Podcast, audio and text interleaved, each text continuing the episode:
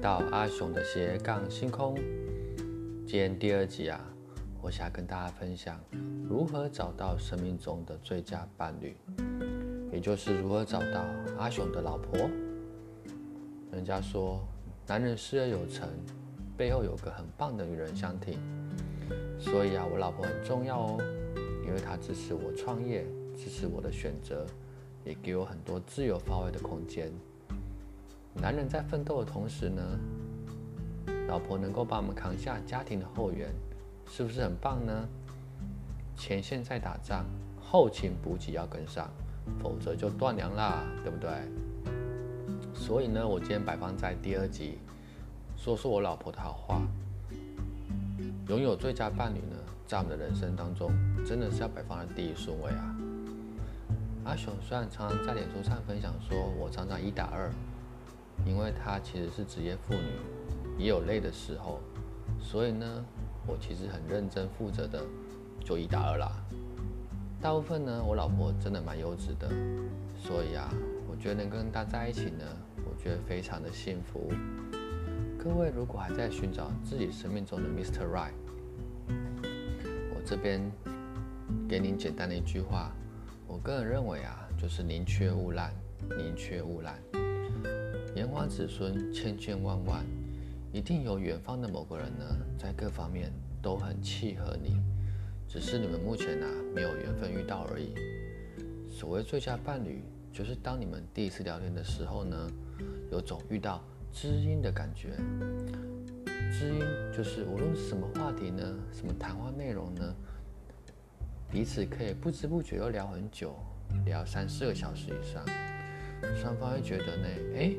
这个你跟我好像哦，因为你跟我一样哎，很多想法跟举动呢都会相当的有频率，完全不用猜忌，某些做法、想法、反应都很有默契。你们说，如果遇到这样子的人，是不是你生命中的最佳伴侣呢？我跟我老婆就是这样子，第一次就是这样子，双方相处起来非常的轻松自在。彼此不需要做作，也不需要勉强委屈自己的某些行为，一切都感觉到很自然。两个人会在一起做一些事情，会为意去完成很多事情，真的非常的自然，感觉好像虽然是第一次见面，感觉好像见面很久了。这就是我认为生命中的 Mr. Right。要如何找到呢？要如何找到生命中的 Mr. Right 呢？阿雄觉得最简单的方式呢，就是让自己呢，像在做销售工作一样，要不断的去销售自己，不断认识新朋友或请人转介绍，直到愿意跟你合作，直到愿意他成为你生命中的最佳伴侣。你说是不是呢？其实我们人从小到大都是不断在销售自己。小时候呢，念书考试就是销售自己，让外界认为你是一个工作很哎学历很好、很会念书的、成绩很好的乖学生，也是在销售自己。你找到一份好的工作，也是在销售自己，让公司认为呢你是适合为公司打拼服务的人。